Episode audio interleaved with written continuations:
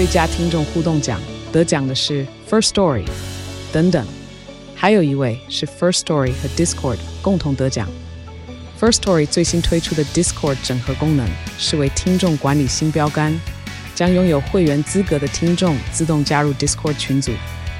这不仅减少创作者的负担，也为听众带来丰富的互动体验，获得全台 Podcaster 一致肯定。体验这个惊人的功能，立刻点击叙述栏链接，让你与听众互动更上层楼。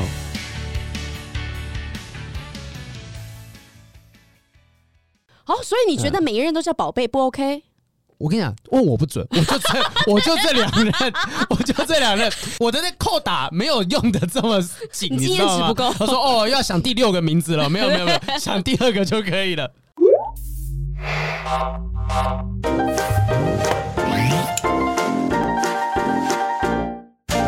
Hello，欢迎收听不正常爱情研究中心，我是黄阿平，我是雨珊。最近我终于有开始比较积极的在经营社团，我们那个不正常爱情研究中心的私密社团人又多啊，那这时候开始觉得说，如果不发点文章，好像会被人家滚挂旁体的感觉。哎、欸，但是我最近因为我可能自己有一些私事在忙啦，你在忙什么东西？就是有其他的工作啊，画画啊那些、嗯，所以我现在最近的精神都没有放在网络上面。你把私事讲的，就是听起来你讲私事，然后又跟我们隐瞒很多，我还担心说你是不是要去坐月子。还是什么的？我这么瘦怀孕，大家应该是看得出来了。哎、欸，不对，我跟你讲，现在很多孕妇怀孕，其实他们还是保持身材是蛮瘦的一个状态。有些人就生完小孩要减掉的公斤数只有一两公斤，这种对，跟我平常宿便一样多。对，所以你现在几个月？我现在就 跟你讲，不是啦，我刚才我们前面在讲什么？是要社团？啊，对对对，我就说我一阵子没有去看社团，然后呢，嗯、我刚刚去看，发现从我上次看到现在已经加了一千多人了。哦，对，现在是三千三百多，对，三千二、三千三，相当多人。刚刚有稍微 follow 一下进度，社团有没有发现什么特别的贴文了吗？哎、欸，我发现大家最近讲自己故事讲的很热络，哎，嗯，然后还有提，还有一篇是蛮奇葩的文章，我看到大家在下面也是有点满头问号。对，所以我们再跟大家就是打个广告，就是我们有一个不正常爱情研究中心的私密社团哦。如果你觉得说像是呃寄信给我们，我们很晚才会回，我们也真的很晚才会回到你。对，如果会担心这种状况的话，你就在社团里面发。文那其实这个发文还有匿名发文的功能。哎、欸，怎么样匿名发文、嗯？其实我不知道，我可以匿名发文吗？你可以啊，因为你发文的时候，你可以选择选择匿名，然后就只有我跟你，就是管理员看得到啊啊。那所以其他人的话，他是看不到，只会看到匿名成员。然后如果这个匿名的人呢，想要去回文的话，也会是显示匿名的状态。哦，那代表是非常安全的状态，你可以安全的把你故事都告诉大家。对，所以你有任何心里面那些禁忌的、不敢讲的东西，欢迎大家就是使用匿名功能。把这个东西好好的在社团里面抒发出来。你看那个最近前阵子那个哥吉拉事件，就是在一个匿名的公社里面，是，然后大家在里面发文，其实这个人是完全匿名的状态，但是所有人都不知道他是谁，连我们都想访问他。那有人讲说，哎，到底是真是假？不知道，但没有关系，就重点就是讲出你自己的故事就对了。但是那个人匿名，最后他的另外一半也看到了他的发的文呐、啊。对啊，因为全世界都在报啦，连我都写。哎，我跟你讲，真的是我连续两篇讲哥吉拉相关的这个事件的文章，那个按赞几千人。按赞几百则分享，哇塞！你掌握了流量的密码，密 码对对，这集我们要掌握流量密码。我跟你讲，哥吉拉被对要算什么？我们这边今天要分享的文章更奇葩，好不好？太厉害了，这个好。社团里面呢，其实有一篇文章在讨论的东西啊，就是其实大家爱上什么人啊，不管是爱上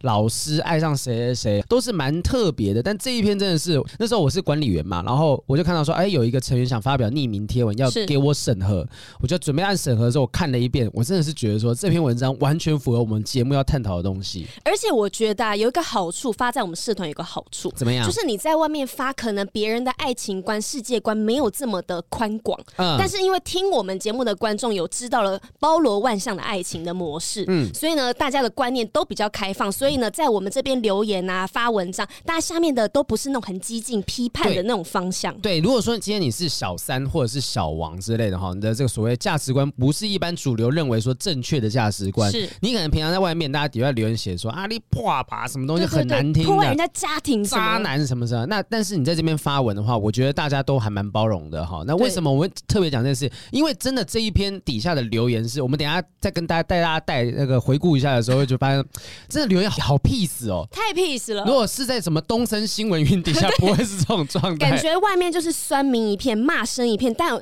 在我们这边，我觉得大家的同理心是很强烈烈的。好，搞得大家心痒痒。我们直接来讲一下，到底这篇文章是有多奇葩、多神奇哈。好，来跟大家讲一下哦。他这个是分享，他是分享恋爱的感受啦。那是爱上的对象呢，是一尊神。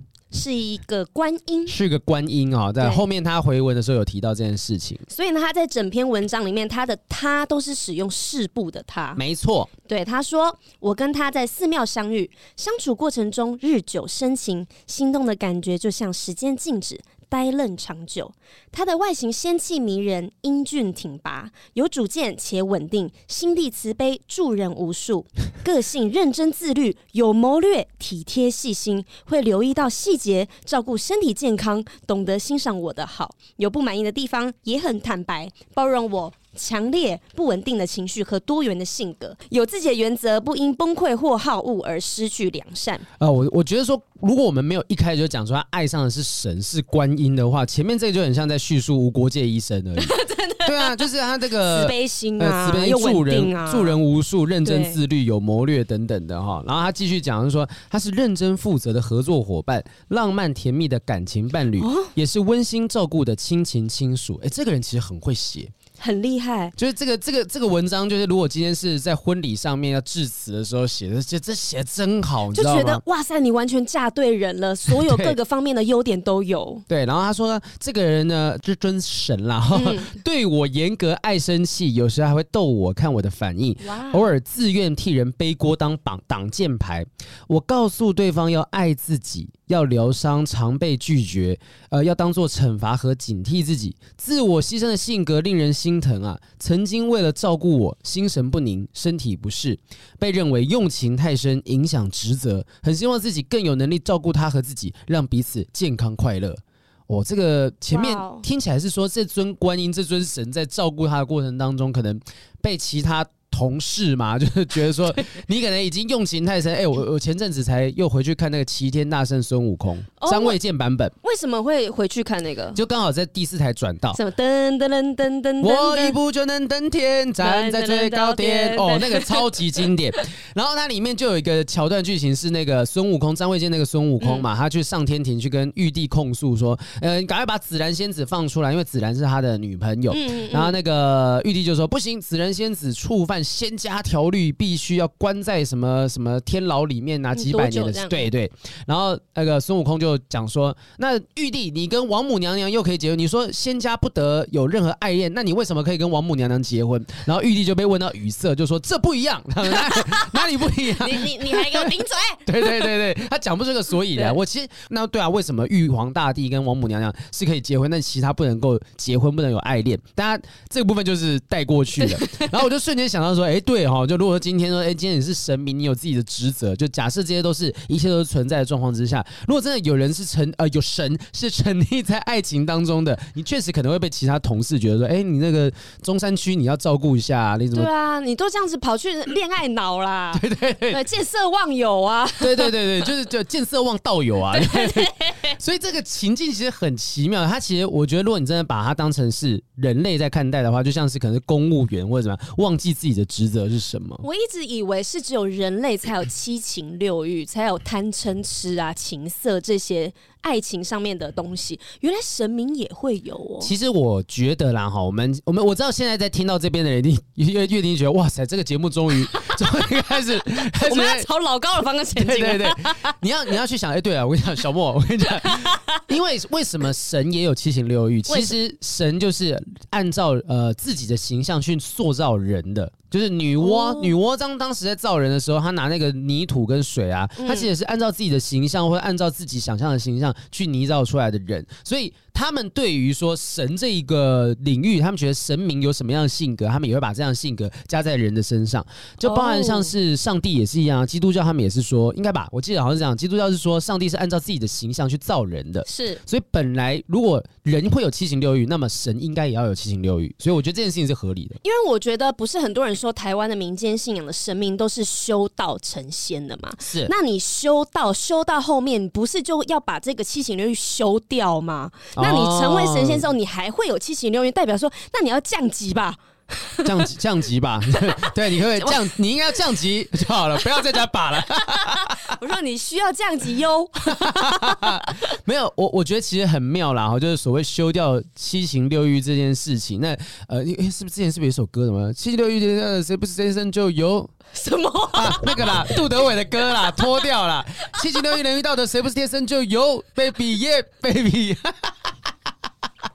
你今天讲到七情六欲，我都在想到这个东西。没有，是你刚才这样一整段，我都不知道你在干嘛。哎、欸，我觉得神哈，我们现在这段听起来很哲理。可是如果神完全没有七情六欲，我要怎么样了解人的苦痛？如果我完全不能够有慈悲，慈悲心算不算是一种七情六欲？算哦。对啊，只要有感情，也算啊。对啊，你会因为别人的一些痛苦有同理心啊，有什么感觉？那如果你完全没有七情六欲，你就不可能真的去体会到人类到底在因为什么事情而痛苦。是。所以那本来我觉得神明可能就有七情六欲，可是他必须要为了，例如说照顾众生的关系，任何一个宗教的神明一样，就是你可能必须要把自己的七情六欲先暂放在一旁啊，放在比较后面的顺序。是是是，哦，这边听起来真的越来越像老高。接下来他讲的东西是他们的相处模式哦。是是是，他说对方没有肉体，他跟我以意念、感受、画面沟通。因我本身的损伤，常常无法完整接收来自他的讯息，常让我相当的气馁。纵使有争执的时候，但整体而言，跟对方在一起很幸福。前几世曾是伴侣，愿此世还能顺利相守一生。好会写哦，真的很会写。你要说，我跟你讲，一定会，我就坦白讲，客观来讲，一定会有一些人觉得说，这个人是不是精神状况有点不太对劲？那。但是你看他的整个文字的用字遣词，你又感觉不出来他是个有逻辑的人，你知道吗？他是个有逻辑，你又感觉不出来说好像哪里有有不太对劲的地方。对，对嗯，感觉是正常的。而且我身旁真的是有一些老师，嗯，嗯，嗯，他们是可以跟神神接触的，因为一般人只能跟鬼接触。哦、嗯，对，很少有人可以跟神明接触，但可以看到看得到神明的人都跟我讲说，我就说那他们是比手画脚跟你这样讲话，跟我们一样啊，有表情啊，干嘛的？等等等等等等等。几个字，几个字，就可能因为我们讲话的时候会有 表情啊，会有手部的动作啊。我想说，哎，神明跟我们讲话的时候也是这样子嘛？然后我朋友说不是，他是一个意念上的沟通。嗯嗯，对，他就是看着你，你看着他的形象，你就可以知道他想要传达什么。嗯，对，然后你也可以感受到他的温暖，他的喜怒哀乐，你都是可以。感受得到，所以其实他在写这篇文字的时候，我是相信的。哦，就是你相信说这样子的模式相处的模式是可能真的存在于所谓的通灵人的之间这样子。对对对对。好，这篇文章出去，我们刚刚讲说留言的部分其实有很多包容的地方哦。我觉得真的，其实大家都是好奇，没有人指责他，会觉得怎么样。我觉得这件事很感人。然后像例如说，第一个是有人会问说，啊，到底为什么怎么是用他士字旁的他，他才讲出来说啊是神明。其实有人问他说，那到底这个你们之间在一起这件事情，到底是？是真的是爱情，还是是某种很像爱情的崇拜？然后这个人继续用崇拜，对对对，你可能其实是崇拜神明，你是尊敬他，嗯、然后你就觉得自己爱上他。结果对方就回答说：“确定是爱情，因为我们有宝宝。”有宝宝怎么来的？宝宝这，这件事情一讲出来，又吓呆所有的人哦，在底下留言回话，大家都想，大家应该脑袋宕机三分钟吧？对对对，就是有人就问说：“那呃，请问有宝宝是？”就大家用“请问”，这真的是非常客气的问。他说。呃，因为已经是怀孕的状态，那大家就继续追问啊，说这个真的是很超出我们对这个世界的认知啊。好，这是艾莎琳问说，那很好奇，想知道对方没有肉体，那却可以产生精子和你的卵子结合是怎么办到的呢？那那个匿名的成员就讲说，哎，我们就讲说匿名者好，然后匿名者就说啊、呃，我们都有灵体。其实这个跟耶稣的诞生是一样的，因为圣母玛利亚当初也没有。被、哦、处女怀胎，对，对，她是处女怀胎啊，然后就是怀了耶稣，嗯、然后才生下他，所以这个是一样的意思的感觉。对，但是就是你可以接受圣经里面这样子的事情发生，好像没有理由这件事情我不相信。对啊，对。然后他就继续回答说：“这个其实有情的众生，这匿名者就说，有情众生基本上都有三魂：生魂、绝魂、灵魂啊这些东西。然后呢，呃，这些可能就会跟神有办法有一些交流，甚至产呃怀孕产下宝宝。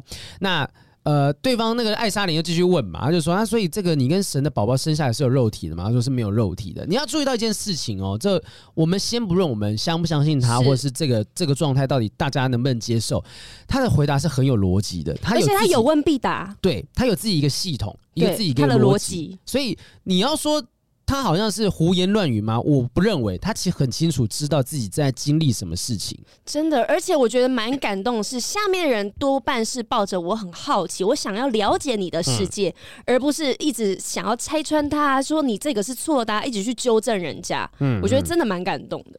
对，其实底下很多人在讲说啊，像是说，哎，很好奇是哪位他，想要去看看有没有多仙仙气之类的。这个匿名者还有讲说，是一尊知名正庙的观音。观音正庙，对我我们就不多问这个东西，我觉得这个神肉搜索也不太能够神出来，哎，真的是神出来，你知道吗？我们就不去多问，我们只是纯粹很好奇，就是说，哇，这知名的正庙观音竟然会跟他有这样子的来往啊，我。不去评论说到底这件事情是真是假，然后到底呃有没有真的发生这件事情？我觉得至少在他的心中应该是真真切切发生过的。那我我我其实蛮好奇的是说，因为底下有人讲说啊，真的祝你们百年好合，其实真的是不止百年，我觉得千年好合都有可能。啊、他搞不好是修炼了好几千的好几千年才到现在这个状态。可是你不觉得，如果真的真的有人神恋哈，或者是人鬼恋之类的话，那个压力是很大的吗？你知道？他们没有期限，神明也不会有期限吧？人如果以他这个逻辑来讲，他灵魂他变成灵魂之后，他还是可以继续跟这个神明谈恋爱。你想想，一个没有期限的恋爱会有压力多大？为什么没有期限的恋爱压力会很大？就是说，你今天可以跟这个人厮守四十年、五十年、六十年的时间，可是你想让这个时间拉长到百年、千年，但是代代表你会这样子想，就觉得这一个人你跟他走千年，你会有疑虑。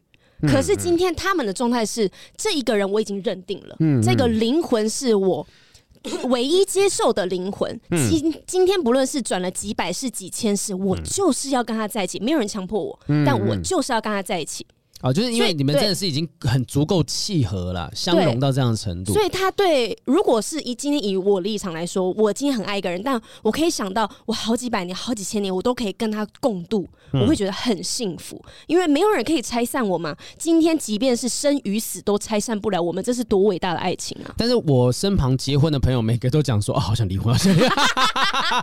那就代表说，结婚的时候面讲说至死不渝，你愿意跟他执子之手，白头偕老。至死不渝吗？没有，大概三年五年，他就说好像离婚，好想离婚。没有，他们在说我愿意说，没看到他们手都是这样交叉的吗？有一个食指在那个地方。我之所以会提这个问题，是因为我们之前刚好在录。就是你们节目，因为有一次你们录影的时候，我们已经在那边原地坐了半个小时。我跟王少伟，然后还有那个哎、是旁边是谁啊？突然忘了何宇文，对我们那一群人就在那边聊了，还有那个高一林，就四个人在那边聊，我们就聊到说婚姻是不是应该要有七年期限这件事。七年之痒吗？对，不是七年之痒，而是说，就是你七年到的时候，如果今天你想要续约，你就续约；如果你不想续约的话，你们就可以正常的离开。就是我们的婚姻是每七年谈一次的。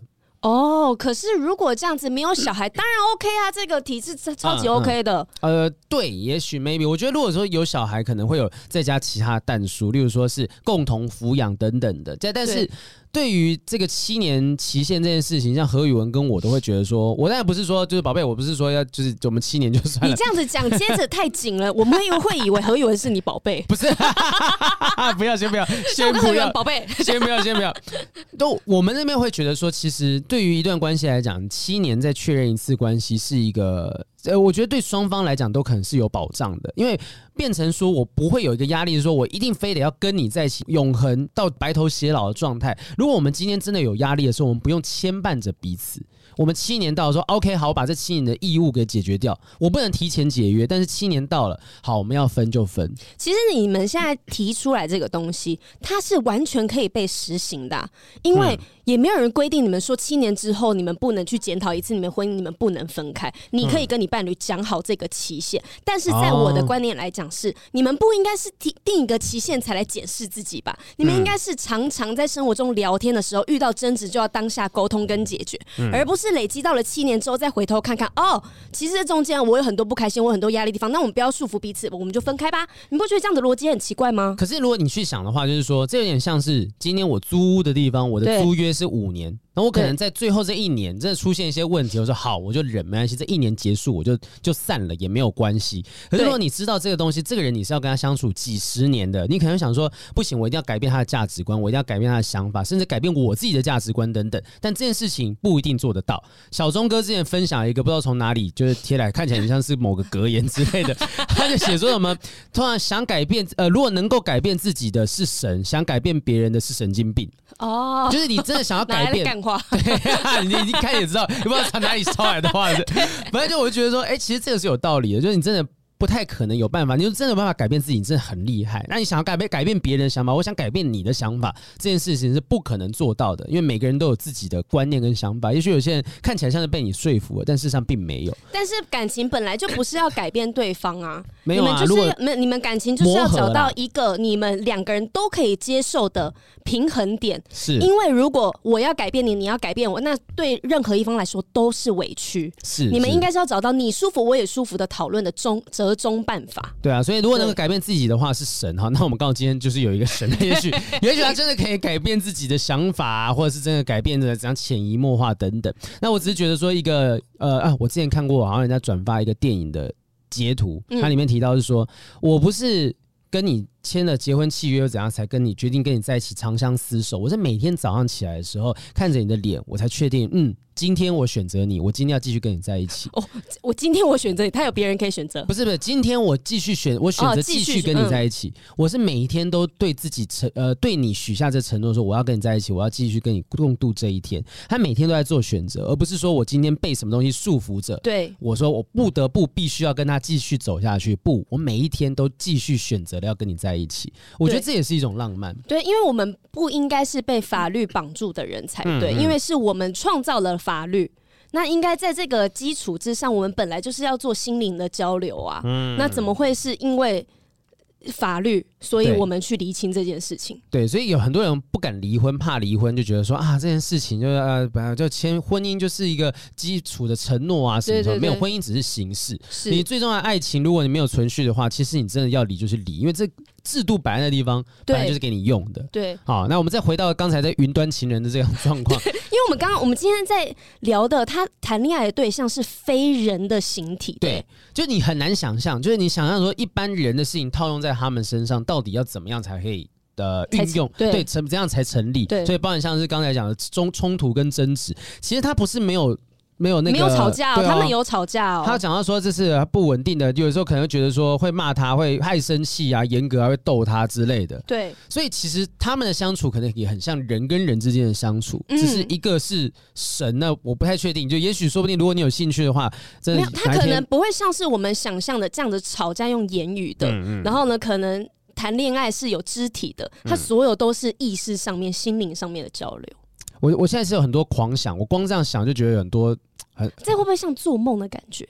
你很像在梦里面跟这个人谈恋爱哦，梦中情人吗？对对，不是假的，是说只是说是呃，它是一种很虚无缥缈的感觉。对他，嗯、然后你可以见到他本人的状态，可能是不是就是在梦里面？嗯、因为梦也是意识啊。其实我们呃，这东西其实也没有不正常。我指的是说，其实我们以前就听过。冥婚不就是这样子吗？哦，对耶，对啊，就是以前的大家会捡红包啊什么的，非人物跟鬼结婚，就是你冥婚这件事情本来也就有啊。以前我们刚好这次主题我们有搜寻到，呃，甚至上其实不是只有在亚洲地区，其实在欧洲也有冥婚的案例哦。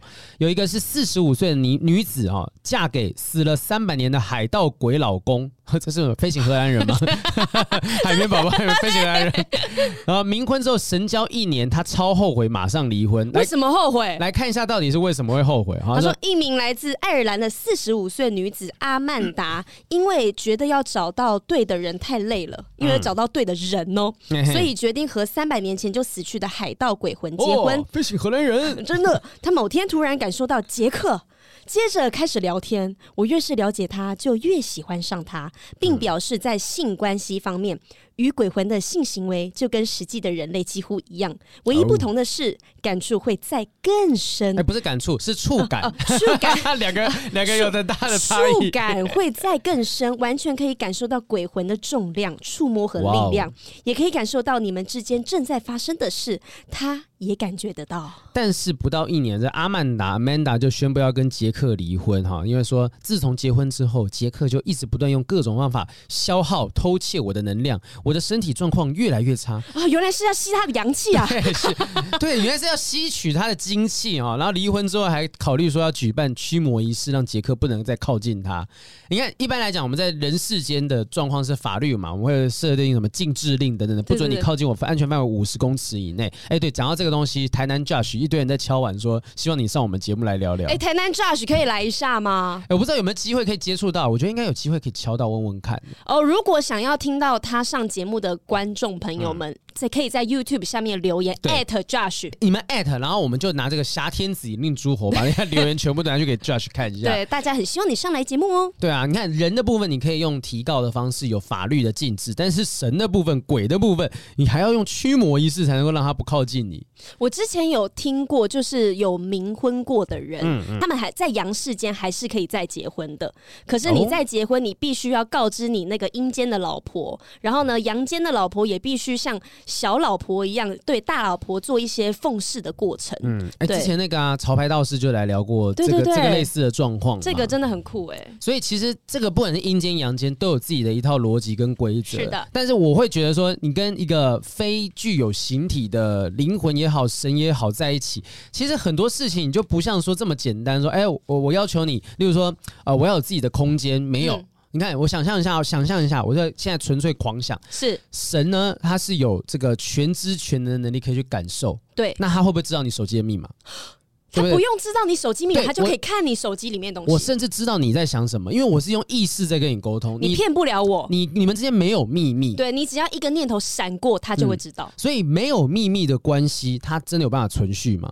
没有秘密的关系，它才是真正的爱情。嗯，真的吗？对。那你是说？我觉得这个应该是我们现在人类追求最高层次的恋爱，嗯，没有秘密的恋爱。就是如果今天有一段爱情，他彼此都赤裸的袒露在彼此面前，没有秘密，他就是一，在没有秘密的状况下，你还可以跟他在一起，就表示你们真的是完全相融的。对，嗯，但是没有秘密这种。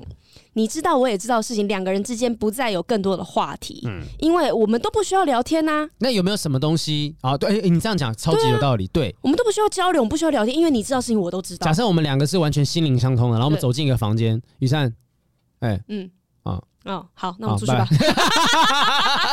这个结束，欢迎收听《不正经爱情研究中心》，我是黄平，我是来，嗯，好好，好，谢谢大家。听懂我们今天这集要讲什么？对对对对，心里相通就在这个地方。所以你不觉得生活当中这样子会不会有趣成分就变少了呢？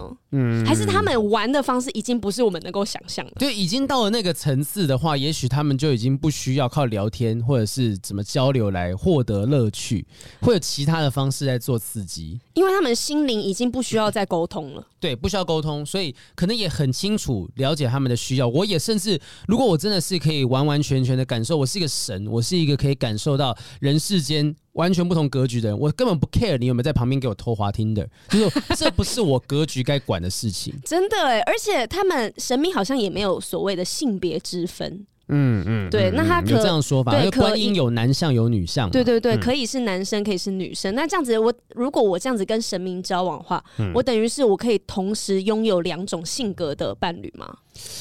嗯，这个我觉得很玄学的部分，我得不到一个答案。很想很想知道，你先问我，我不知道，我可能要博杯。我现在拿两枚十元。如果这样子，我会觉得这样的爱情很棒啊，因为你跟这个人在一起不会无聊，你又可以体验到别人体验不到的事情。然后男生观点也有，女生观点也有，我想要被呵护，我想要被保护都有。哦，对，如果真的只是为了男生观点、女生观点也有，那你就加入不正常爱情研究中心的私密社团，因为有好评观点，也有女生观点哦。对，不需要特别去一个庙里面去找一个神明。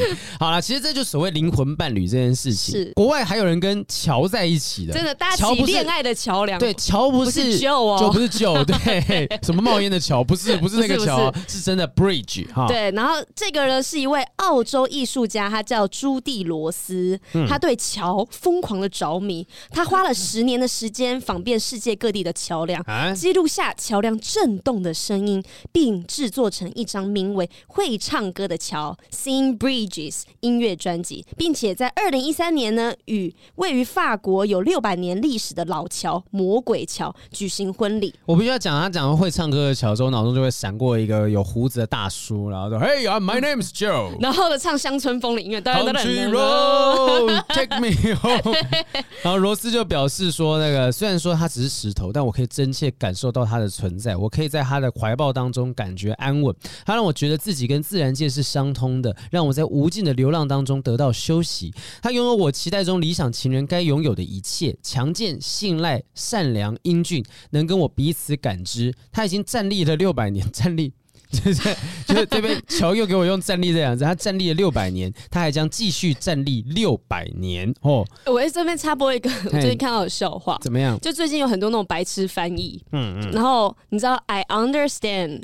我下面站起来了，我想到他站立了六百年，他 understand 六百年了啊！我突然想到那个伊藤润二有一部有一部漫画，嗯，他顶梁柱悲歌吧，还是什么？我有啊，不是这一个，就是他最近的某一个近期的一个作品，就是写说有一个有一个家族，然后那个爸爸呢从零到从无到有把这个房屋盖起来，嗯，然后这有一天就来了一个外外来一个小三，然后这个小三呢就是说我想住在这个地方，然后一开始他只有跟爸爸。发展一些婚外情关系。那有一天，小孩子在家里就看见半夜的时候，这个小三会抱着梁柱，然后在那边跟他亲吻、亲热等等。然后最后整个房子都跟他开始发狂，就整个房子也扭动啊，什么什么。然后最后就是这个小三离开了。那这个整个房子变扭曲不堪，变得很诡异的一个状态哦，因为他失恋了，这个房子对，有可能是有可能这样子的暗喻等等。那反正就是说，其实跟物体在一起，跟物体交往，好像也不是这么稀奇的一件事情。因为一九七九年的时候，有一个叫做啊艾加丽塔伊科路哈，他这个呃艺名，所以听起来很奇特啊。他跟柏林围墙结婚，而且呢，从此冠上夫系为呃夫姓叫做艾加丽塔柏林围墙。就他跟柏林结婚就算了，跟柏林围墙，跟那一堵墙就东西德吧，我记得柏林和东西德的中间界限。他说他七岁的时候第一次看见柏林围墙就陷入爱河，他爱墙不是只有爱柏林围墙，也爱上中国的万里长城。哈，哎，这个只要墙他就爱哎，不是啊，他这样劈腿哎。劈腿在墙上面是挺挺厉害的，挺厉害。他选他最后选择柏林，还有得选。他选择柏林围墙，啊、是因为他觉得万里长城很有魅力，但太厚重了。我老公柏林围墙更性感。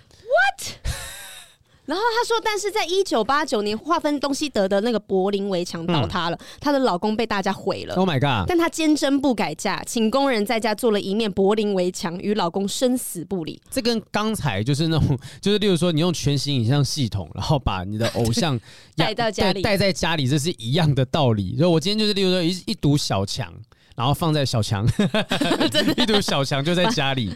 哎、欸，我最近看到一本书，它是在教我们怎么成为嬉皮的指南哦。嗯、然后里面呢，就有其中一个章节，就就在教你说怎么样跟非人物体嗯沟通交流。非人，那他怎么教？他怎么教？我还没有仔细看那本书。你该不会那个章节就是一打开就只有两个字“大麻”、蘑菇什么之类的？对对。对而且那本书还很酷的是，他会教你从呃表面到心灵里面都成为一个。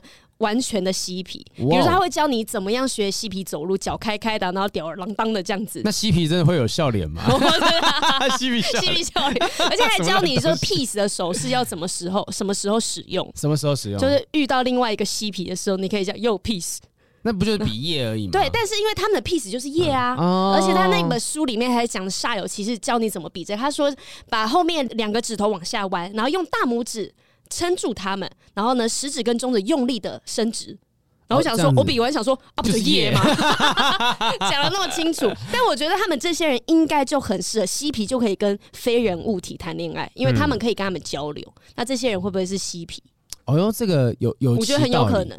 就因为你还没有看完那本书嘛，你之后再跟我们分享说怎么样跟非人物体交流，那也许我们就可以教大家怎么样跟自己的东西谈恋爱。对对，这样很棒啊！因为我们都跟人谈恋爱，可能有什么要吵架、啊、要沟通啊，干嘛？对我跟我的枕头就不会谈恋，呃，就不会吵架嘛，我们就不会有其他的摩擦。你直接睡他就好了，对，直接睡他。我每天都睡我的男男朋友、女朋友这样子。对啊。好，那其实有这么多无声物，我今天听小编分享是说他他其实有个朋友也跟呃非人的物体有一些性啊爱的一些交流。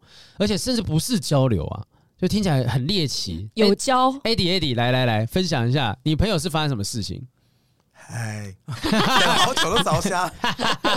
他就是因为那时候他当兵回来，嗯，然后就回到在家里，就是他原本在家里的房间就被搬了一些就是仓库清出来的东西，就变旧旧的感觉。日本鬼故事都有这种情节，对，就有一个预设的情境。然后他在睡觉的时候，因为他家的房间的窗户刚好是正对，就是一一整面的蒙阿婆。Oh my god！大家睡觉的时候都没有在管。你刚刚是蒙阿婆蒙阿婆吗？蒙阿婆蒙阿蒙阿婆还是蒙阿婆？我也不知道，对不起，对不起，国台台语小老师，初恋感情酸甘甜，五种气味哟，不要再唱下去了。然后，反正他在睡觉的时候，那时候当兵回来睡觉的时候，然后就是渐渐都睡不好。嗯，然后因为当兵回来很累嘛，想好好睡觉。可是每次他睡觉的时候，都觉得说有人在碰他，碰哪里？脚啊，身体啊，然后有时候会被压啊什么的。但是因为我朋友算是偏铁齿的，嗯，所以他就他就觉得说啊。不想，我真的只想睡觉。但他后来就感觉到自己被摸，然后因为我朋友是 gay，然后她就会跟她男朋友讲说，她睡觉的时候觉得说有人在摸她什么的。然后她男友就说：“怎么可以这样呢？还看不到是谁吗？对，我看你这样还没有人，这样太过分了吧？你这是骗我吧？我也没去啊。然后他就他就带。”就是带我朋友去，就是庙里面拜拜，嗯，然后就去家里附近的那种城隍庙拜一下，然后就是烧挂金，然后就是放贡品什么之类的。嗯、然后过了几天之后，他们他又放假回来回去睡之后，他这次睡一睡又听到有人窸窸窣窣要上床那种声音，但上床到一半，他又听到就是啊，就是被抓走的那种那种，就哐哐哐被拖走的声音，就是越来越远，哐啊！差不多，就觉得很宁静。然后后来他又载我去庙里的时候，庙公就跟他说：“因为那时候你去城隍庙拜拜，然后城隍爷就有派神兵神将来保护他，对对，把那个人抓走啊，把那个把那个东西抓走。然后就有跟他说那是一个老色鬼，所以那个鬼也是 gay，应该是，他说是一个老色鬼。”从此就再也再也就没有发生这个事情。好眠，对，一一夜好眠。他会不会觉得有点失落？对啊，我刚才在想这件事情。他有真的男友，应该没差吧？我说他平常可以用两个，现在只剩一个。他说我醒的时候跟睡的时候都可以很开心，日也操，夜也操。啊，所以他是真实有感受到，不是像我刚刚讲的意念意念上面的交流。而且我觉得说感受到被拖走这个很具体，非常的具体，可以想象说啊，然后就那个。长长的走廊有一端，然后那个那个 那个老色鬼就两只手在前面这样，我还没碰到，就就走掉了这样。好，所以你看，其实这个也是很稀奇啊。今天冥婚，所以你不要讲说好像什么所有的冥婚或者是跟呃神明相恋，好像呃它的格局不不可能或格局不一样。其实他们都还是一样有人的情感跟人的欲望，所以会发生这些东西。所以你看，就是不管是跟这个无生物的物体啊、无生命的物体啊，或者是神啊、非人物体等等。等的，其实我觉得你只要呃没有伤害到别人，好像都 OK。因为其实你严格来讲，我对一堵墙产生爱恋，这堵墙表面上不会回应我，但是我对他的爱，我爱他的时候过程当中感到开心。很多女生在喜欢某些。不会回应他的男生的时候，也是一样的状态啊。什么叫做不会回应他的男生？真的啊？你说偶像的照片吗？呃，类似，maybe maybe，或者是像今天，例如说，呃，我真的喜欢上我，我跟某个男生交往，就是某个呃，我是女生，然后我跟某个男生交往，不管怎么样，反正那个人他是一个高冷的状态，他不常回应你，嗯，他不常理你，甚至常已读不回。那我跟一堵墙谈恋爱是不是一样的道理？而且就还没有那么痛苦。嗯，搞搞不好那些人是听得到他的回应的啊，对，只是我们听不到。对啊，那那至于说像强他，他也不会主动过来再踢你一脚或怎么样踹你一下，或者是怎么，他也不会家暴，他也不会伤你的心。至少他在那地方静静的，你对他的爱你就是不断的付出。那这样子的爱情，我们可以称作是恋物癖吗？我算吗？我觉得有点差别，恋物跟。爱呃跟一个对恋物跟爱情不太一样。恋物例如说，我现在是恋足癖，我喜欢脚，或者恋笔癖，我喜欢收集笔。可是我跟笔谈恋爱，我觉得谈恋爱就是要有一个双向的沟通。至于这是什么样形式？呃，我们我们无法确定，我们没有这样经验，应该是彼此都有付出的状态。对，那例如说，这堵墙用了某种方式让你感受到，例如说像像前面那一位跟桥在一起的，他说桥的震动，他感受到那个桥的震动，他觉得那是桥在跟他沟通。嗯，我觉得那那个也是一个合理的状态。可是如果我只是说啊，我很喜欢拍桥的照片，我很喜欢呃收集桥的某块砖块等等的，那那你就只是纯粹喜欢桥，练桥癖什么的。嗯，哦，那这样子我就可以。比较区分出对啊，我觉得你喜欢什么都好，那你就不要伤害到别人。那我觉得那是最低底线，就不要说为了要、嗯、为了喜欢桥，然后我就半夜把那个桥给拆走，把那个桥墩给弄走，放在自己家里，然后有早上的时候经过那个车就啪，这样就会塌，就会塌下来。那个就就是会伤害别人的一种方式，这不行这样子。对啊，但是但是我觉得，如果我我想要了解的是，喜欢这些跟我们。呃，想法不一样的爱情，他们的心理层面是怎么样啊？因为我们通通常都会觉得，哦，我们爱人爱人，我们一直探讨喜欢人的心理层面。那他们这一些喜欢神明、喜欢呃非人的人，他们心理层面会不会是以医学来说？我觉得大家一定会觉得这是缺陷，这是精神上没有问题。一定大部分人会这样子想。可是如果以心理层面，你觉得为什么这些会这样子想，而去对这些东西有依恋呢？是因为他们在现实生活中是？没办法得到正常人的恋爱吗？或者是说，说不定他在跟过去在跟一般人在交往的时候，他就受过伤害哦，oh. 所以他可能会觉得说，那我为什么要继续在这样子一般的这个爱恋关系当中去不断让自己反复的受到伤害？那我发现说，哎，我今天这样子爱着一堵墙，我爱着一张椅子，他不会伤害我，而且我还真的可以得到一些呵护，那何乐而不为？我就这样做下去。有些人可能是曾经被伤害过，应该也有人是天生这样子吧？呃，天生对啊，也许 maybe 有些人从小就觉得说我自己跟别人不太一样，我可以感受到一些不一样的讯息啊等等的，所以我可能会跟马在一起，我可能会跟狗在一起，我甚至跟这些所谓无生命的，就看似无生命的东西在一起产生恋爱，甚至有人跟鬼，有人跟神明。我相信其实一定。在所难免，但你要讲，一定会有人讲说啊，这些人的这个爱恋状况不正常。那我觉得那些爱上渣男或渣女，然后死心塌地待在他们身边的人，那那个爱情状态也没有正常到哪里去啊。对啊，对啊，所以真的是，我觉得呃，我很感动的是，为什么我特别聊这篇贴文是，是真的就像我们刚刚讲的，我说在那个社团底下，大家都是很包容的去询问，就是大家好奇到底那个状态是怎么样子。也许我们也好奇说，这些到你爱上强也好，乔也好，或是偶像也好，嗯、崇拜的那些人的。对象，你觉得你在跟他谈恋爱的交流，如果他们得到开心，那为什么一定要逼他们来到一个所谓我们认为是正常人的恋爱环境当中？真的，而且今天聊这个，我又觉得我们爱情的范围又被打得更开了，彻底的彻底往上。对，原本谈的是人，好，后面进阶到跟鬼跟神，然后现在连跟物品也可以谈恋爱。对，我觉得接下来就是外星人了吧？我想 跟外星跟外星人，那不就是来自星星的你吗？对，对，对，只是这样子的故事。就是可能下次就会有来宾来说，他下次被那个外星人性侵了。哎，我真的觉得 那个那个就是以前就曾经有外星人绑架的状况。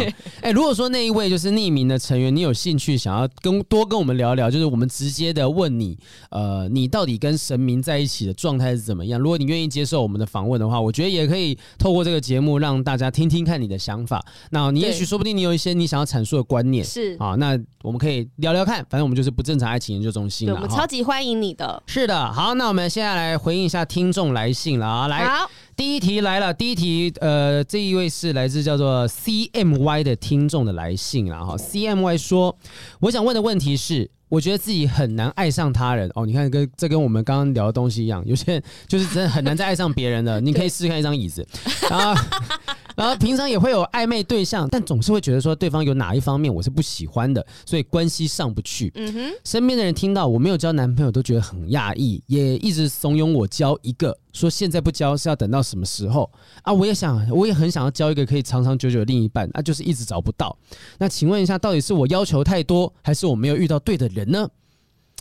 这个我觉得要求太多一定是有可能的。好，要求太多，这就是市场上面的理论嘛。就市场上面你会觉得说，对方是呃，我自己的需求跟市场的供给搭配不了在一起，就价格，嗯嗯，价格跟那个供需曲线的东西，经济学上面嘛。如果你今天就是你开这个价，你就是买不到这些东西，那我是不是要把这个价格再提高？嗯，好，或者是说我自己给自己设的价格。怎么样就是卖不出去，那我就要把我自己的退后一点，往下退一点点嘛。可是我觉得不是要求太多，欸。哎呦，他有哪个地方？嗯，他里面有提到说他自己是平常有暧昧的对象，只是觉得对方有哪一方面我不喜欢。我觉得他不够了解自己哦，因为他不知道他要的东西是什么，嗯，所以即便今天有很多人把他的优点。藏在他前面啊，对，你还是看不到你想想要的东西。什么？你没有被他们里面任何一个东西吸引住啊？因为你不知道你想要、你喜欢的东西是什么，你会被什么东西打动？哦，我觉得是这样，因为他不够了解自己，所以他无法在别人身上找到自己喜欢的东西。对啊，他不懂得去欣赏，就是他可能不知道，还不知道怎么样去欣赏别人的优点。我觉得是这样，因为。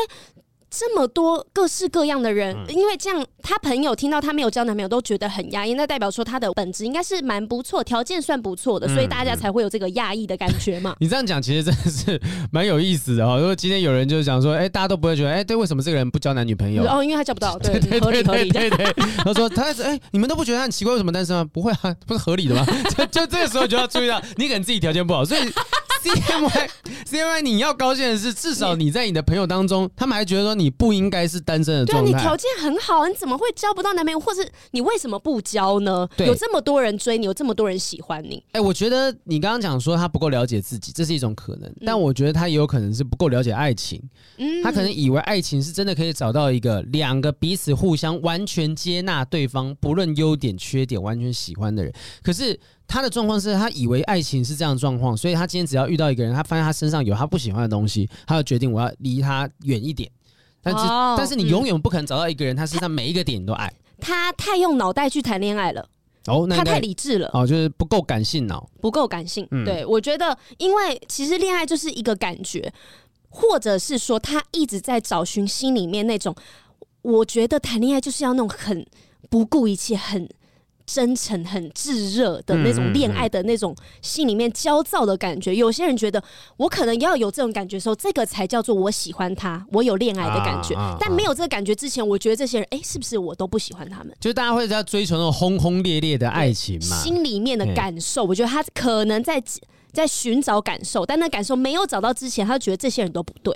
嗯，对，有道理。因为其实很多人都又长期被那种什么偶像剧啊或电影等等洗脑，觉得说啊，我一定是遇到这个人，所谓的一见钟情，我一定是呃心中有很强烈的感受啊，那心脏蹦蹦跳的感觉，他才会是对的人吧？对对对。嗯、但事实上，可能现代人的生活当中，你真的爱上一个人，也许是很平淡的，慢慢累积一些情感下来。对。然后你可能在这个过程当中，你发现说对方可能有缺点，但是这个缺点我也许可以置之不理，我可以不用去看他，因为我更爱他这这个人，其他部分他能带给我的东西是快。乐的，所以我可以慢慢的去呃忽略那些缺点，去接受那些优点。那我认为 C M I C M C 好难念哦，C M Y C M Y 就是有可能他真的，你可能先你要先了解自己，对我觉得你要先了解自己到底喜欢什么东西，然后你再来了解说，也许你所要求的那些东西不一定是真的在爱情里面是必备的条件。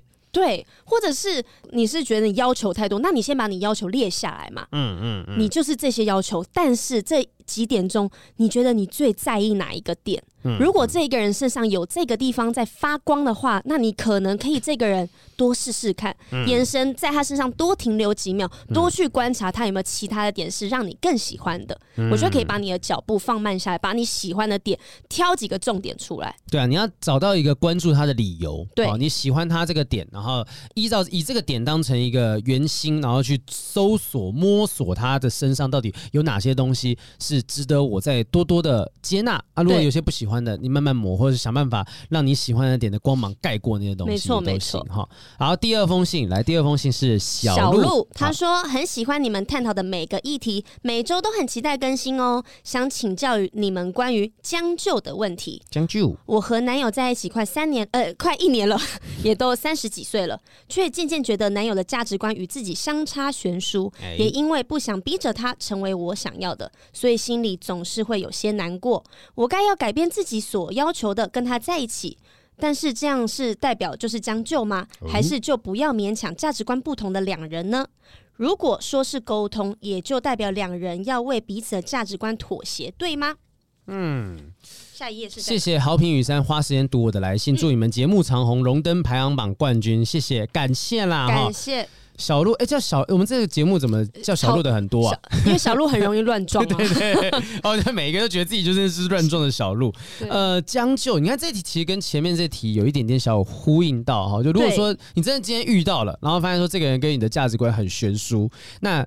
呃，也许他就像听了我们刚刚的建议之后，他觉得好，我要学着欣赏他的优点。但是有一个点我真的过不去，那那个过不去的点过大到说让我觉得说跟他在一起，我有时候心里面是有点难过。那我到底是要改变自己，还是改变他，还是说我就不要勉强我们两个就离开？改变别人都是神经病啊！改变想改变能够改变自己的是神，能想改变别人是神经病吧？对啊，对。那呃，我觉得其实这件事情又回归到刚刚前面讲的东西了，就是你到底够不够了解自己？如果你真的发现说，我就是不能够接受这件事情，就是不管再爱他什么什么，我就是真的无法接受的话，那好像也也也也没有一定要在一起的理由。就我觉得，如果是这一个价值观，嗯，如果是很多价值观都不一样的话，那我觉得你们也不用继续下去。如果因为你心里也很清楚这件事情是未来也不会被解决的事情，嗯，你不想要自己痛苦。那你就先选择分开，我觉得。嗯、可是如果只有一个价值观，对于某一件事情的价值观不同，嗯，那你们可以去像我们前面讲的，你们应该就是把自己的想法都提出来，嗯，两个人去找到这件事情最大的平衡点，是，而不是去委屈自己。哦，没关系，这件事情我让一步。哦，没关系，这件事情他让一步。只要你们有让这件事情，就叫做委屈跟将就。可是我觉得。委屈跟将就，也许在一段关系当中也是有其必要性。我觉得没有必要性。真的吗？我觉得完全不用委屈自己。长久的关系下来，嗯，你只要委屈，它就叫累积。嗯，然后再遇到下一次同样的一件事情，你不就再委屈自己一次了吗？你又再将就自己一次啦。那这件事情你从来都没有让它过去，只是有一天看到你哪一天你忍不住了。我觉得也许委屈这两个字比较重。就是可能，例如说，我是评估之后，我觉得说好，我自己愿意说，在这个部分我后退一步，但是其他部分我是坚持住的。我我有点像是，呃，你刚刚讲的东西是完全截然说，我接受跟不接受。可是如果我是用商业上的理由，是说我在让利，我在这个地方我让百分之二十，可是我要在其他地方拿得回来。你你讲这个就是沟通啊，嗯嗯，嗯，嗯，对啊，是啊是啊。所以我觉得我我的意思说，就所以没有说啊、呃、委屈或者是让步这件事情是。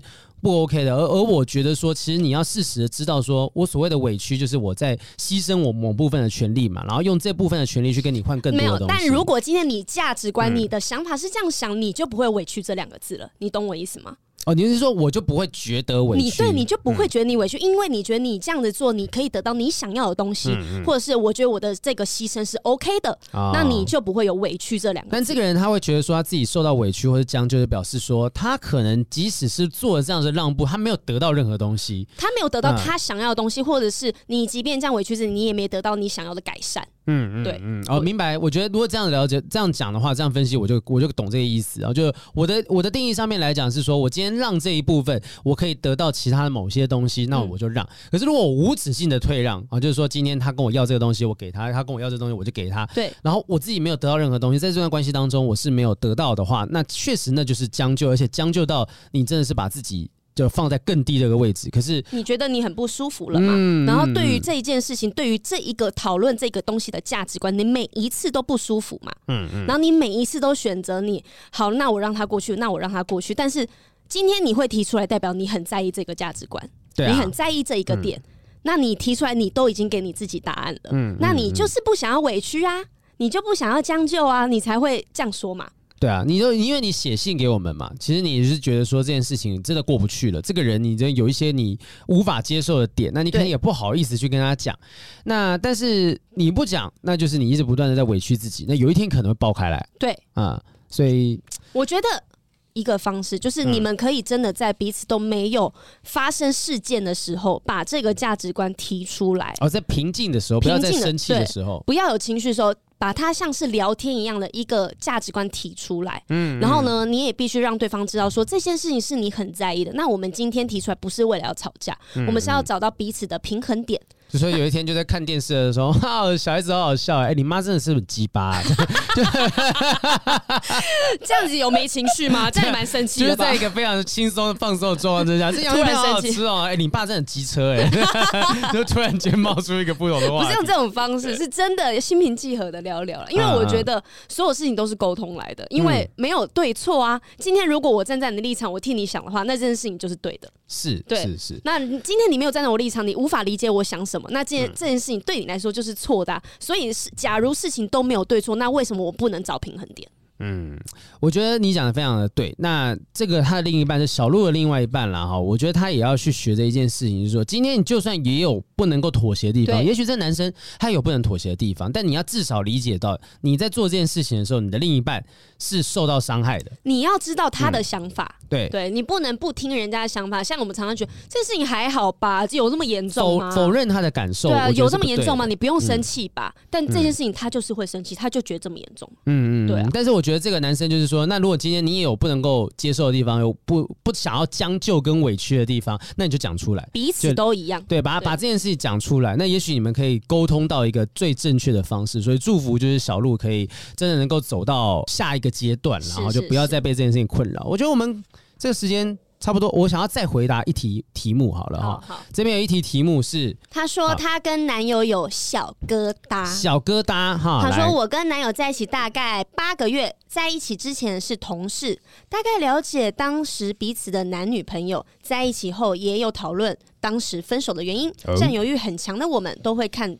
互看对方的手机，前几天看到男友脸书的搜寻记录有前女友的名字。Oh my god！他说是好奇，而且也要我相信他不会再发生。思考许久之后，我接受这个答案，因为前女友的名字，我间接知道她生日的日期。昨天在我也是好奇之下，无聊问了男友我的生日，他居然认真的回答到前女友的生日的日期。哈。我们在一起不久，他就有帮我过过生日，只是当时他有提早买蛋糕，那时我单纯只是想说，哦，他想提早过吧。但是现在想想，是他记到了前女友的生日了。Oh my god！男友有跟我坦白，之前会约炮、挂号，即使是当时有女友的状态。所以现在发生搜寻前女友的事，我非常害怕他会重操旧业。请我该继续选择相信男友吗？还有，男生搜寻前女友的理由只有好奇而已吗？哎、欸，重操旧业这这个四个字真用的很精准。重操旧业，呃、欸，我要讲说，男生搜寻前女友的理由啊、嗯，呃，除了好奇，有时候还是会希望看到他不好，就是 对，我希望他过得非常不好。就例如说，你真的去搜寻前任，或者我们看前任的一些相关资料，但是呃，脸书好像像像我自己已经把我前女友就是封锁嘛，而且是封锁到说，你知道脸书我没有我没有封锁，我是就是解除好友。接触好友而已，但是因为我逼自己不想要去看他，就是我早期可能就是刚分手的时候，我可能每天都会想要忍不住去看一下到底状况是怎么样等等。那到后面就是想要看他到底有没有离婚了啊什么，所 以就可能会有这样子的关系。可是我觉得那频率会越来越低。当你知道发现你的人生生活当中有一些其他更需要去专注的事情的时候，你觉得这件事情就过了。所以你看，她跟她男朋友在一起是八个月的时间，对，好，八个月，我觉得还算。呃，还也也没有到那么稳定哦。对，而且他跟他的前女友分手多久，我们不知道。对，所以说不定那段期间他是真的也是好奇，他就想要知道说，哎，到底这个人过得怎么样。那有没有其他部分？那这时候就要从其他地方去判断嘛，就是说这个人以前有约炮的经验，嗯，然后他有可能记到前女友的状态，因为会不会有可能真的有的人就是真的太反射性的，太习惯了，对他，他有时候就是女前女友 Tiffany 叫了八年，对，然后突然换成 Cherry 就叫不出来啊。我那时候我就说我很久以前聊过说刚那时候刚分手，然后我有跟一个女生就是有约出去，我也要被赏巴掌了，不是不是，没有说哎呀熟悉的感觉。没有，我一转头我要叫他的时候，我差点就是叫出我前女友的名字，但是那个是一个反射性的动作，对对，是反射动作，那是一个反射动作。那但是久之后，你不会再有这种反射动作，真的真的没有，真的没有。你看，没有，我跟你讲，现在的反射动作就是谁都叫宝贝，每一任都叫宝贝，你永远都不会叫错了。宝贝，宝贝，我我叫女朋友宝贝，不是因为这个原因，不是怕叫错。你前女友不叫宝贝啊？你前女友你没有叫她宝贝？我跟你讲，我真的没叫过她宝贝。你叫她什么？呃，他的名字的某一个名，那个某一个字，然后再加一些比较亲昵的用词，我现在真的记不太清。比如说山山山宝这样子吗？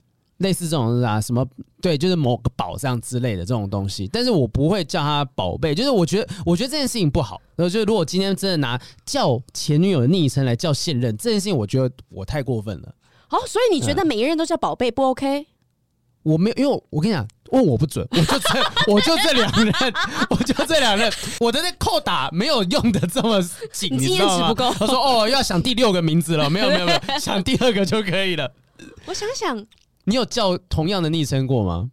好像没有哎、欸。其实也有可能，就是其实也就亲昵的那几个，啊、不就是比呀、啊、宝啊、比宝宝、补补，怎么 比比补补这种了？对啊，就是这些啊，跟拉肚子差不多的声音。所以有些东西是反射动作，但我自己有一些洁癖，我觉得说那些呃以前叫过的这些名字用字遣词的昵称，我就不想去用。那这个人就也许说他继承前女友的生日。你想想看，哎、欸，八个月，他一起过生日几次？说不定都还就过那一次，才过一次吧？就过那一次。对啊，所以。他可能说不定跟我不知道他跟他前女友在一起多久。嗯，如果万一说跟他过十五年，哇塞，我真的忘不了，我真的没有办法，真的很难很难去忘记。我，我可能信用卡的密码都还是前女友的 生日。对，对，对，对，但但是也许就是说，我我现在不是说特别在帮这男生讲话啦，然后因为毕竟他也是有一些过去可能有约炮的记录等等，但是我只是说也有可能他真的没有办法那么快的就把这件事。就完全的抛在脑后，也许他就是已经反射性，在过去几年，他只要是遇到六到三月五号哈，我就六三月五号前女友前女友生日，我三月开始就要准备礼物，要不然我我女朋友会生气。对，所以我就都会。逼自己知道啊，三月三月差不多该准备礼物了，就变成是他一种反射动作。对，所以呢，到了那个时间，他想说啊，我要买蛋糕，哦，我要帮他庆祝生日了，只是对象是你而已。对对对，对，他就是每一年这个时候都要做这件事情，跟扫墓一样。对，所以我觉得这件事情就是，也许，也许，我不一定要怪他。我觉得给他一点时间。对对对对，才八个月而已，你可以呃不定期抽考啊。啊哈！下次跟他讲说，我生日是其实是几月几号哦？快问快答，快问快答！我的生日，对，生日，我身高体重，体重这样，我的小名。就贴在贴在门口，贴在房间，胸围，然后回答到别人，对，回答到另外一个很明确的三十四 D，我是三十二 B，请问三十四 D 是谁？是谁？讲清楚。但我们小编有帮我们找到分手以后想起前女友的三种情况了。哎呦，这么快？可以可以，就是跟那个女生说一下，看她是不是这种情况。第一个就是前女友的好。是稀缺的资源，所以有很大的不可替代性。Oh. 所以呢，只要常常前女友的好在你生活中出现的时候，嗯、他就会想到啊，这个女生告诉他这件事情是不是不太好？我刚突然想到，没有，我觉得他没有想到前女友的好，没有，没有，没有。好好，下一个就是对异性产生需求且得不到满足。有三种情况，就是对前女友、现女友和单身的男人的不同需求。哦。Oh. 会会有在情感上面不一样的需求就对了，对，啊、性需求啊、肉体跟情感需求啊都是对。嗯、然后另外一个状况就是对现状束手无策，怀念过去其实就是转移矛盾。嗯，因为他现在可能跟这一任之间有什么样的问题，然后他无法解决，所以我就选择要去怀念过去，去感受一下啊，在以前好像没有这样子的状况吧，可能会这种东西。嗯，嗯，嗯，用过去的感情来检讨现在的感情。对，maybe maybe 哈，反正其实这个东西，呃，不管什么情形，我觉得你跟他在一起你最清楚。那与其说，如果说今天平时他真的很疼你，很爱你，然后发生着一两次的事情，我认为。你可以把它当做这小小的警告，记在自己的小本本上面。但你不要因为这样就盖棺论定，觉得说你一定是想要约对方，想要什么什么什么。但是我觉得，如果这件事情是你自己私底下一直观察，嗯、男生如果心思没有这么细腻，嗯嗯，他可能要很久之后才会发现。啊，因为因为就是。他就习惯了嘛，对啊。我觉得，当然，大家一直都在讲说男女平权，男女平权啊，男生女生没有什么不一样。可是，我觉得，呃，我们这样聊下来，就是其实男生女生关注的事情，真的有时候是不太一样。关注的事情真的不一样，我们重心放在的地方是不一样的。嗯，所以，我觉得，如果你对这件事情很在意，你的生日，你觉得他不能讲错，嗯嗯。那你有一天就提醒他，用开玩笑的方式，就，啊、就说：“哎、欸，这不是我生日啦。”对啊，你就直接跟他讲说：“这不是我生日啊，知道了没？金城武什么，就故意叫出他名字，开开玩笑。”但是 就是你真的介意，你就要讲出来，你不能让他 一而再、再而三犯这个错下去。然后你一直在你心里面替他打分数，但他根本不知道他做错事情了。然后你一直扣，一直扣，然后有一天就觉得不行，我的分数已经扣完了，我要跟你分手。但是这个男生就一头雾水。啊，对，对，你不如现在前面你真的介意，你就把它讲出来吧。觉得，请你现在开始记清楚我的生日什么的，因为因为说真的，你们就在一起才八个月，他在你们才一起过过一次生日，对对对，请再给他，你至少到明年嘛，明年他还是做这件事情，那真的是白目，那没话讲。那明年可能就是你的 deadline 哦，你的就是最后期限，对，死线，真的就是死线那个地方，放在那个地方，是吧？好，你再给他一点机会，再给他一点时间观察一下。如果而且如果他真的平常对你很好，那我认为这个人也许就值得再给他一个机会。如果他平常对你不好，那你就，就还记错生日，对，就没有没有那个理由吧，就没有那个理由再去跟他在一起，分手再就不要在一起，再去找其他记忆有上过那什么成真记忆法之类的，就是有对，有去上过课的人吧，哈。好，那今天这个哇，今天聊这个很多不同格局的故事。如果各位有很多奇葩的爱情故事啊，或者是你不好意思告诉我们，你甚至想要匿名的话，欢迎加入不正常爱情研究中心的私密社团。那连接的话，在我们的 YouTube 底下，呃，Podcast 底下都有连接，然后或者是寄信到我们的信箱，我们也都会尽可能的挑选出来，然后回应一下大家，跟大家一起来探讨。那这集其实我蛮喜欢的，我觉得我们跟不正常听众好像越来越贴近了，是的，因为我们一整集都在替他们解决问题耶，嗯嗯，对，然后其实我们也有一阵子没有这样子了。因为我们连前面的主题都是在替他们解决问题，我很开心，希望大家可以多多发问。对啊，把你们故事贴上来。对啊，因为其实听久了之后，就是哦，原来你们都有这些问题，就大家越信任我们，我们能够拿到来跟大家一起讨论的东西就更深刻一点点。是的，我们这样子之后也可以再找一些专家来专门替大家解惑。是的，好，下次说不定真的就我们真的找什么道教专家再来探讨 跟神明谈恋爱这件事情是不是有可能发生的哈。好，非常感谢大家今天的收听，谢谢大家收听我们今天的不正常爱情研究中心，我是黄明，我是雨珊，我们下次再见，拜拜，拜拜。